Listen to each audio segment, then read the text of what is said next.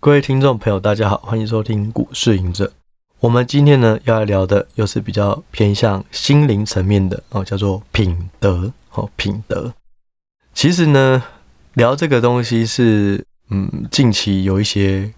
嗯比较深的感触了哦，就是我想大家应该都有听到呃，或者看到一些新闻哦，在说有一个北女的老师哦，叫做欧桂芝哦，然后呢，他就是反对这个一零八课纲。去废除文言文，或是以东亚去取代中国历史，他的角度就会认为说啊，你这样的话就会忽略了我们的这些呃人文啊，或是这种我们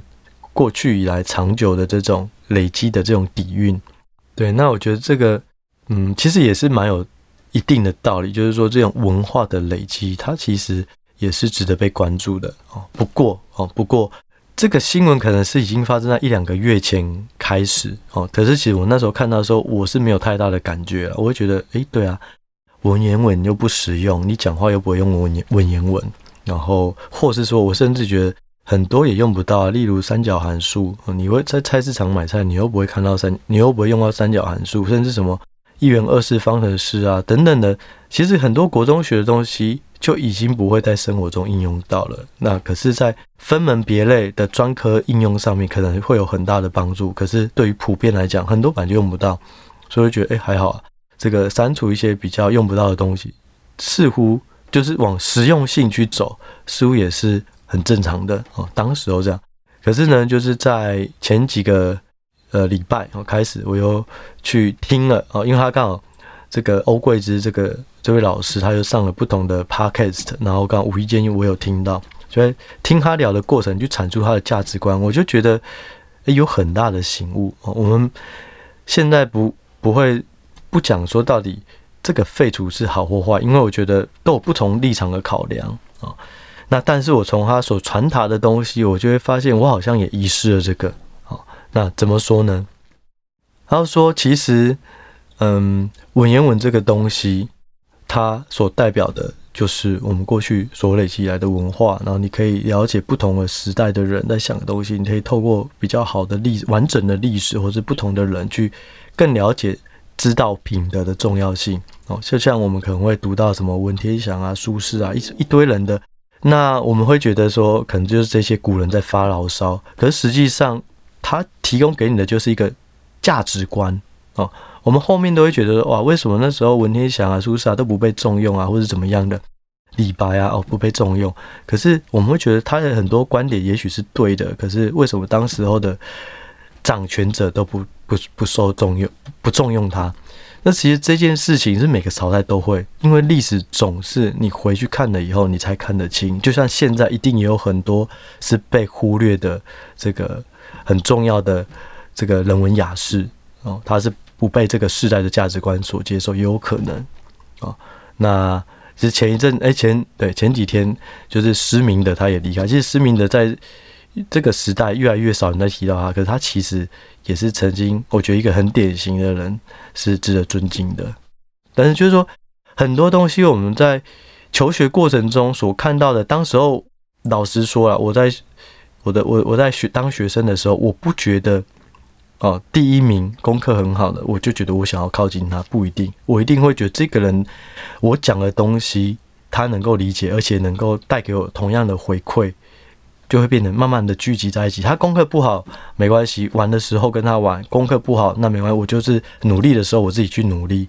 哦，但是在价值观上面是比较一致的。那至于有些功课很好的，有时候他也会钻牛角尖哦，你可以。发现有一些人在跟老师提问的时候，他就问一些很怪的、完全、完全很例外的状况，然后有点想要像是去考倒老师啊，我们就觉得，呃，我啦，我们也不是我们哦，我就觉得这种人好像有点太苛刻了哦，所以在求学的过程中，我不会因为他的功课很好，或是他的家境很好哦，然后就觉得哇，他是学校的风云人物啊什么的。我觉得普遍的人应该在学校的时候都是这样。你不觉得金钱，不觉得权力，不觉得这种呃功课超好，它就是最好的价值观？因为那时候我们就是在整个环境下的渲染啊，这个渲染我觉得是正面的，就它会对于一些呃，我们过去长久以来所支持的一些价值观，你会觉得说，对我们不用那么现实，好，然后你再看古人的书啊，看一些一些嗯比较经典的文章的时候，也都会觉得，对我们应该要怎么做。可是这件事情呢，哦，到了到了这个开始社会化以后，我们就会不自觉的变成能力主义。哦，我们会去看，我们会去崇拜能力很强的人，甚至我们会觉得。啊，这些能力很强。如果他有一些哦小的丑闻，好像也很合理，因为每个人都会变嘛。你换个换个位置，就换个脑袋哦。你原本只有一百万，你现在有个一百亿，你做的事情就不会跟你一百万一样，这很合理嘛。我们会把它合理化，可实际上这件事情可能就是不合理的哦。例如。大家可能会觉得啊，这个这么有钱的，基本上他官商勾结，或者是说他有一些这个小三啊，或者什么，好像也很正常。我们就会把它合理化，因为觉得这些人有能力，每一个人到了这种能力的这种权力或是金钱的时候，都会做这种的事。可是实际上，它就不是一件对的价值观。但是因为我们会崇尚能力，那就像呃，到了毕业以后，我们就发现，哎。哪一哪一些人，他的薪水特别高哇？他是在哪里工作？他一个月怎么样怎么样？你就会觉得说，你要怎样才能变成那样人？因为我们会开始不自觉的受到金钱的诱惑。我觉得这个没有对错，这个就是很正常的一个人类成长过程中一定会经历到的，一定会有的思考逻辑。然后，可是久而久之，我们就会开始变得操守可能就会没有那么好。对于品德。对于良知的这种呃重视，可能也会慢慢忽略。哦，我觉得这是没有办法的。嗯，我们可以看到所谓的向上管理，其实也不是叫你做事要认真、要努力，而是你必须要刷存在感。可是这种东西做久了，可能你周围的同才就会觉得很讨厌。然后，可是对于老板来讲，他就觉得，哎，你一直在做事情。可是向上管理这个这件事情本身而言，我觉得它就是一种对于嗯、对于品德或良知，也不能说它，我觉得它是不好，可是它就是很正常的一个行为。因为你会发现，同样的努力，当我刷存在感以后，我所获我所获得的绩效就是比较好，你就会往这边去做，大家就会开始往利益或是能力这种去做，去去想，去崇拜，然后甚至会觉得说，有一些人他同样在这个年纪。哦，他就可以赚到多少钱？其实投资也是如此。有明明有人三十岁，他就他只有一百万，可是有一些人三十岁，他可能就有三亿。我们就会不自觉的去崇拜三亿的这个人。哎，你是怎么赚到钱的啊？哦，原来是这样，你透过这个方式。可是有可能，因为你只有看到这个时间点，哦，对的人他在对的机会，他也会。有他更好的发展，可能过了五年以后，这个原本只有一百万的，因为他累积了很多的能力哦，在一次的机会，过了五岁以后，呃，过了五年以后，他赚到了五十亿，而这个三亿，他只是一时的少年股神，或是运气很好，可是他并没有一个核心思想，所以导致于在后来的五年，他亏光了所有，这都是有可能的。可是大家都会把时间目光会变得很短浅，会看到现在。最好的人，你会去想要，可是其实每一个人的生命都是还没有走完，你还不知道到底谁是赢家，谁是输家。但我们会比较容易受到短期现有的东西而去呃暗示或是指引，你会不自觉往那条路去走。这是他讲到关于这种废课纲呃课纲里面废文言文啊。还有就是说，品德这种的重视越来越薄弱。我自己有想到，我好像也是这样啊，所以我觉得有点感叹。哎呀，以前在学生时期所充满的那种志向、理想、抱负，其实你脱离这个学生时代，到了这个社会以后，其实就是在跟这个社会妥协。因为我觉得这样其实不是一件好的事情。我觉得这不是不是一个很好的事情，所以我也开始在反思啊。那我们先说回来，我后来理解，我对于是说文言文这个东西还是必须要有一些保存，因为当你废太多的时候，可能你就会没有办法那么原汁原味的去 get 到那些人所讲的话。当然都会有白话文的翻译，可是这些翻译它毕竟也是透过一层去解读了，所以你不一定能够完全能够了解。或或是想象他当时所要讲的话。就像我们其实看有时候有一些小说，有一些书，就会说啊，其实原文本更好看，其实也是这个道理。所以我觉得有一些东西还是要留的，虽然它后面你你不会用到文言文讲话，可是重点是你透过文言文去更原汁原味的了解这个人在讲什么。既然要学，就是把它最原汁原味的精髓学所学到。对，我觉得这个是比较比较重要的。然后他其实还有讲到一个东西哦，就是我觉得也蛮认同的，就是说，嗯，现在很多人都在讲学霸哦，然后你功课不好就叫做学渣哦。可是这个东西其实我们不应该以功课好坏去作为分类，什么是比较好、比较优秀的人，什么是不好的人哦。其实品德这东西已经慢慢的被忽略。过去大家都讲品学兼优。哦，品质放在学的前面，可是现在大家都是在重视成绩、重视能力。哦，其实这个东西也跟，因为我们自从有了小孩以后，也会开始去想说要怎么去教育小孩，然后去看到周围的人所呃怎么灌输在小孩身上的一些一些时呃能力啊、哦时间啊、态度啊，我就有点反思，就是说这种。学霸学渣，其实在这个时代会更明显，因为学霸所隐含到的就是你会有更好的工作机会，所以大家都会不断的去冲刺各个各个能力。可是，在你冲刺这些能力之余，你的心态、你的核心价值观，那些软性的东西比较难被看到的，是否有跟着提升？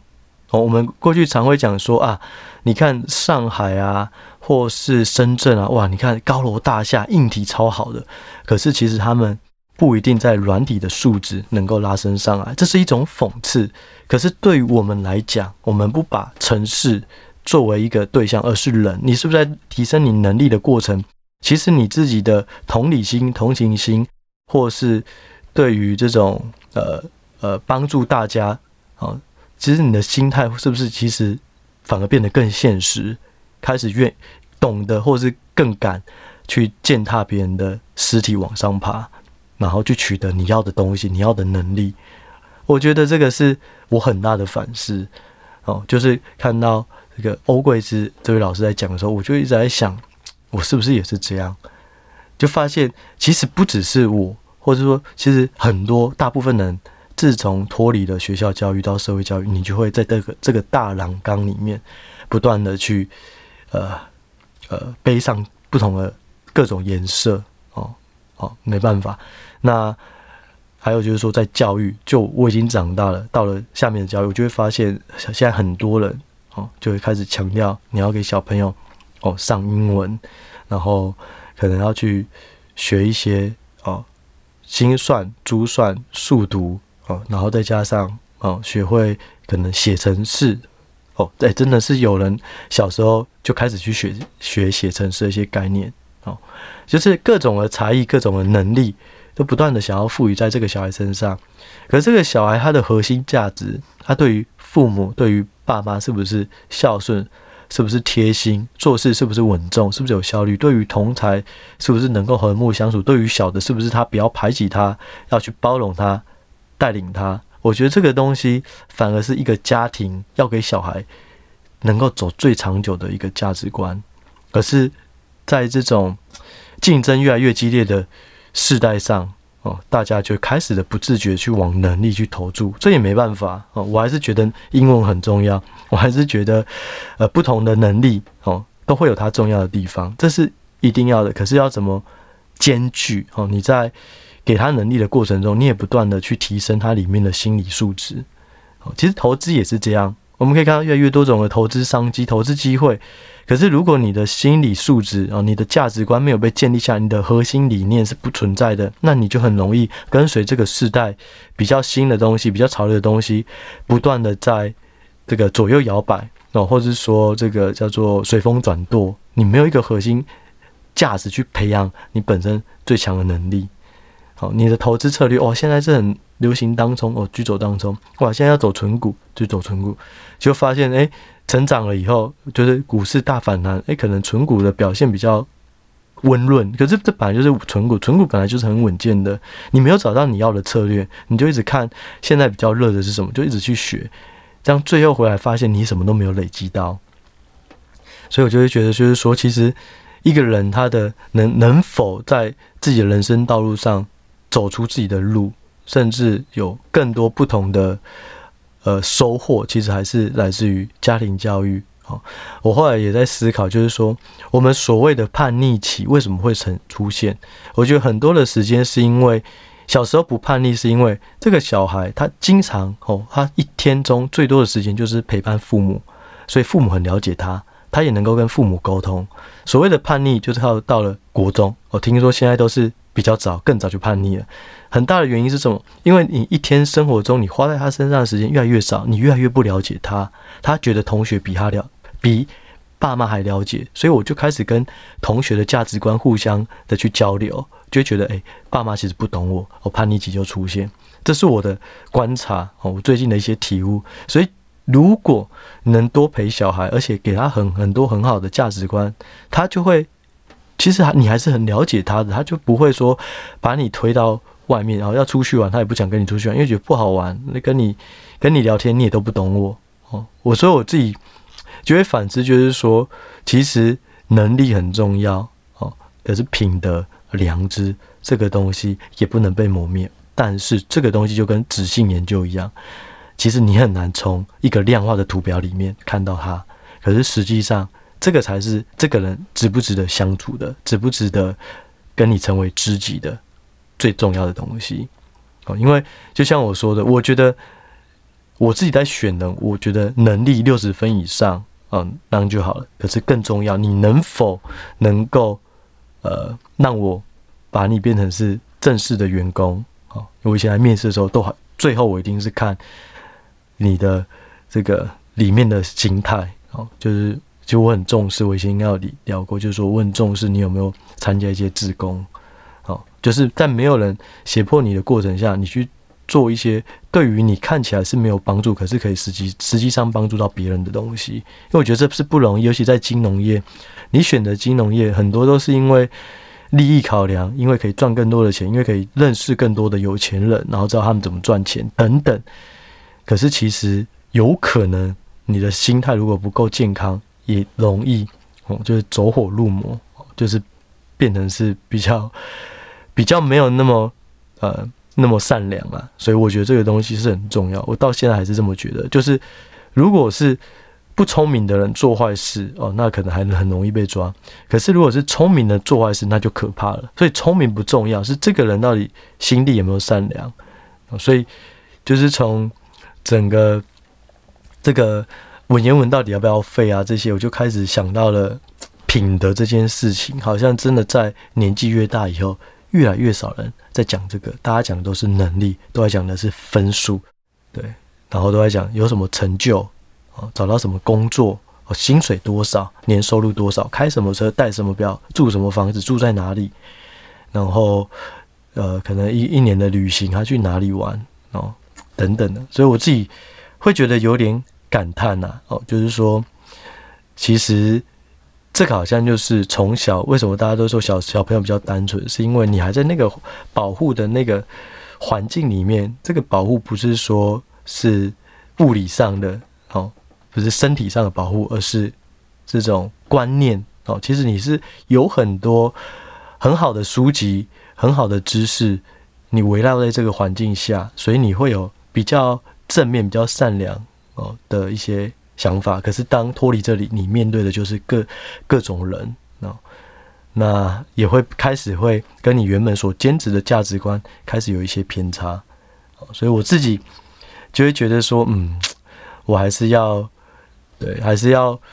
还是要把自己过去以以来已经就是说良知，它不是离我们而去，是我们。有了很多现实的东西，现实的考量，我们离开了良知，我们去追求一些荣誉、哦光荣，或是这种富贵、哦名誉等等，是我们背弃了它。可是实际上，你人生你活着很大的这种核心价值，能够稳定你的情绪，让你能够知足珍惜。有时候就是你必须要有这些良知，你才会知道得来的都不易的。对，就像很简单，就像我我我就想到一个例子，就是说，假设同样有两个人哦哦，做给这两个人一个选择哦，你可以现在做这件事情，或者是我给你取巧的方式，你可以快速的赚到一百万，可这一百万不会伤害你，而且也没有人知道哦。但是啊，假装我们这样讲好了哦，我不知道这个例子合不合适哦。假设就是，嗯。假设有两个人，他都想要从政，他都想要变成是立委或是议员哦，当一个民意代表。可是有一个人，他慢慢耕耘，他从周围的人开始去认识哦，然后乡亲敦亲睦邻去帮这个周围的环境哦，周围的人事哦越来越好。可是他认识的人很慢。那另外一个人，他可能有人给他说：“哎，我给你钱，你直接去买票。”然后你去把这些东西、这些人都顾好以后，你高票当选以后，你要加入我的麾下，我讲什么话你就要听我的。可是很多人也许就会选择，可是买票是有犯罪的，你可能会考虑。我这举例可能不好，但是就是说，当你有一些捷径出现的时候，这些捷径可能不是很正面、很善良的事，但是你会觉得没差，反正我又不是做什么伤天害理的事，这也还好吧。那你可能就会去选择，你就不一定会是一步一脚印的慢慢去踏。可是时间久了，你会发现，其实一一步一脚印的这个东西会更实在，而且后面所累积的能量会更大，而且你也懂得珍惜。当你有了捷径，你就会忘记说，其实这个部分它本来就需要三年的时间，你才能够得到这些东西。结果发现三个月你就得到，你就不珍惜，而且你会容易好高骛远，觉得哦，原来这么快就可以这样。好，那为了我的下人目的，我在牺牲我的良知，牺牲我的品德，我去得到，好像也没什么，因为你就习惯了走捷径的这个方式。可是总有一天，当你的欲望无法克制的时候，你可能就会开始铤而走险，做一些坏事。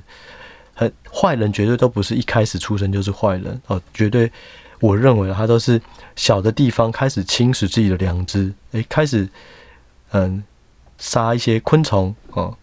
然后开始偷一些小东西，好没有被发现，然后欺负别人，好像也还好。久而久之，你就会不自觉的，然后良心就被抹灭掉了。哦，所以我觉得，反正讲了这么多，我就会觉得看了那个欧桂芝老师所提到的一些东西，我也会觉得。蛮有感的，尤其在我们这个股市里面，其实大家真的都看的是金钱。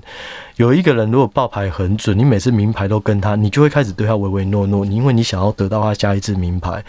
这个东西在这个市场上就是常态。我们也看过很多人，很多分析师不可一世的时候，寒水会解冻哦，然后大家都会说啊，那你现在打算要推什么什么？可是不是每一个人永远都这么顺遂，除非。他走的真的就是正派，而且他也都是非常具有嗯很高的这种呃逻辑，或者是说很高的知识，不断的去深钻研一块东西。可是这种人通常讲话不会那么笃定，他都会有跟你分不同的情境下可能会有怎么样的表现，不会跟你笃定。有笃定了，往往都是他真的掌握到一些不为人知的东西。哦，可是就以这个市场来讲。哦，股市来讲，其实大家还是很容易向前看，哦，向金钱去看，然后开始会忽略你生活的东西。哦，所以我觉得这是我需要自己提醒自己的。哦，不管是在小孩的教育，哦，陪伴他们更多时间去传达比较好的东西，让他去影响他周围的人。可能周围的人发现说，诶，他的表现或者他怎么可以有这种的想法？诶，然后慢慢的物以类聚，去靠近，去吸引，也许它也是一种。很正能量的一种传递，哦，不一定是我本身，我也可以把这东西给周围的人。例如我讲这一集，也许有一些人也会觉得，诶，好像有一些道理，然后开始开始做一些改变，哦，所以我觉得希望啊，在这个股市，我们要长久的去走下去，哦，可能中心思想、核心概念还是不能偏。因为老实说，我在这个行业里面，嗯，我的确有看到很多人，他是改变了他的初心，啊，然后。做事的态度、为人处事的态度，在过程中是有改变的。然后，这个可能对很多人来讲，觉得这个还好，这很正常。可是老实说，这个正常是不是因为我们也不正常了，我们才会觉得这个这个很正常啊？对，所以，嗯，希望大家哦，就是在追求财富、追求金钱的路上，也别忘了把原本的那个良知哦，慢慢的去重回他的怀抱，不要走得太远哦。然后有时候也可以多一些同理心、同情心。其实想到这个东西，我就觉得有一个东西蛮好、蛮好笑的、蛮有趣的，就是我以前啊，我以前可能国小吧，哦，我只要在路上走路，我听到狗在哀嚎，我都会觉得很难过啊。然后我就是一直。可能这种叫做什么？就是比较比较多一些感触的人哦。我看到一些小动物被欺负，或者烤肉，哦有人就把毛毛虫无聊，他就拿一个木炭去烧它；或是我在路上，一个同学小小小时候我们都养蚕宝宝，他就直接把一只很肥的蚕宝宝丢到水沟，我就觉得很生气、很难过，或很生气、很愤怒。我就觉得人真的是不如动物啊！为什么可以那么邪恶？就很讨厌人，甚至我以前很讨厌斗牛，因为西班牙斗牛好好的一只牛，然后你要一直把它用剑插，甚至你一刀插到它的这个脖颈还是哪里的时候，它会倒下，所有人在欢呼，就是我会真的很不理解为什么。我那时候就说我的想法，搞搞国中时候吧，我想如果我以后是一个歌手，我绝对会出一首歌来 diss 这种人类的暴力行为，野蛮行为。可是到了现在，我却觉得好像没有那么多的。想法或感触，就会觉得哦，这是人家的一个传统文化嘛。那这个本来就没有怎么样的。然后，诶，小狗还哀嚎，这个好像也是很正常的。就我们开始把不正常的事情变成正常，是不是因为我们本身也不正常了？哦，所以这集就聊到这里哦。也希望大家在追求投资的路上也能够保有初心。那我们就下一集再见喽，拜拜。